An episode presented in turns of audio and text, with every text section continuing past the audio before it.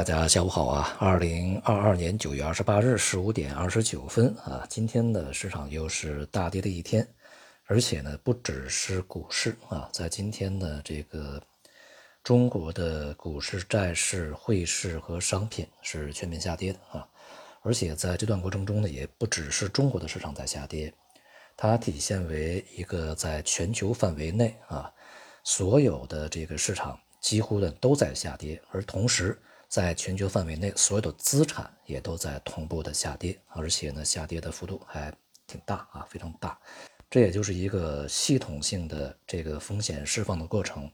在过程中啊，这个资产体现为无差别的一个走软，而且是所有资产啊，现在只有美元嘛是唯一上涨的一个资产啊，其他的基本上所有的资产都是在跌的啊。因此呢，当前对于中国市场的一些走软和波动啊。呃，不用去单独的找任何原因啊，它就是在全球范围内的一个风险释放的裹挟中，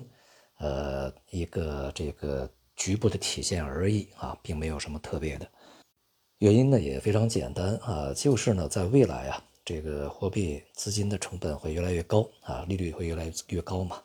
同时呢，经济在未来呢，这个全球范围内陷入衰退的这个可能性。也是越来越高啊，所以呢说资产就没有办法去上涨。目前的市场情况已经逐步会进入到一个恐慌性这个抛售加剧的一个过程中啊。现在呢，其实对于比如说 A 股而言啊，还有很多商品吧啊，这个还没有进入到一个真正的恐慌性抛售的过程中，因为现在的成交量还是比较低，呃，每天的波动幅度呢其实也并不大啊。比如说今天的这个 A 股里面。呃，沪深这个百分之一点几、百分之二点几的这个下跌呢，并不是特别的夸张啊，所以在这样的一个幅度之下呢，意味着恐慌盘没有被完全杀出来啊，而且在这一次的这个市场下跌过程中，如果无法出现恐慌盘集中的这个出逃啊，使市场剧烈波动的这样一个现象呢，恐怕就很难见底啊，就是这样的一个状态。至于在今天的板块里面啊，可能唯一的一个表现比较稳定的板块。甚至还有一些微幅的啊，这个上涨基本上持平吧。像呃大金融啊、银行这些啊，也未必意味着这个行业在未来它就会呃上升啊。那么在其他的一些这个强赛道的呀、概念的、成长的这些板块，这个呃下跌到一定程度以后，恐怕呢像这些啊，什么金融啊、这个蓝筹啊，也会有补跌的一个过程啊。在前期呢，我们也在内部研讨的时候指出啊，就是像在近一段时间里面，可能市场会基于汇率的剧烈波动啊，尤其呢是人民币对美元可能会这个跌破七点二水平啊，向这个更低的水平，当然就是美元对人民币向更高的水平去运行，在这样的一个状态下呢，可能会引发市场的更加恐慌的情绪的释放。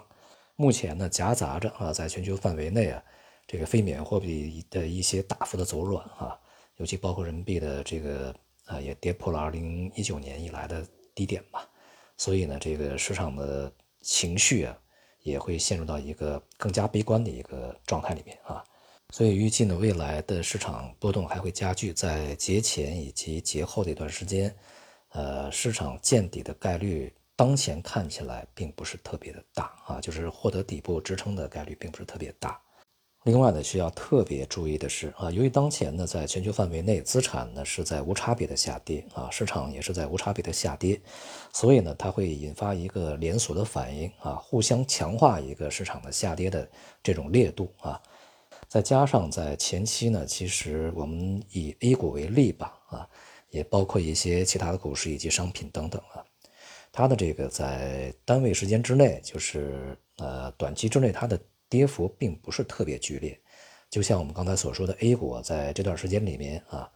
呃，以如此这个还算是比较稳定的一个速率在下跌，并没有显示出一个非常猛烈的一个下跌趋势啊。这样的话呢，其实对整个市场它的下跌持续时间会比较长，下跌的这个幅度会更加深。去埋下了一些隐患，也就是我们在当前呢是需要对这一轮的下跌啊，呃，可能不会在非常短的时间里面就会停止，要做好一些风险预案啊，至少我们要有这样的一根这个随时保持警惕的神经吧啊。总之呢，距离十一的国庆节假期啊，长假呢还有两个交易日，那么我们可以做的啊，也仍然是非常少的。而在这个时候，很显然啊，很显然是不适合去盲目的去抄底的，因为我们还没有看到任何的底部出现的迹象。在此呢，我想有必要再去重申一下啊，就是由于这一次的全球范围内的经济和金融这个整个体系的变化呢。它有别于过去几十年甚至是更长时间的一些变化的情况，所以说要对这一次的金融市场的下跌啊，给予非常这个高的去重视啊，对于它严重的程度啊，呃，要提高警惕啊，有可能这一次的金融市场的下跌会远远超过你的预期，当然啊，也会远远超过你所见过的、经过的任何的市场的一些情况啊。好，今天就到这里，谢谢大家。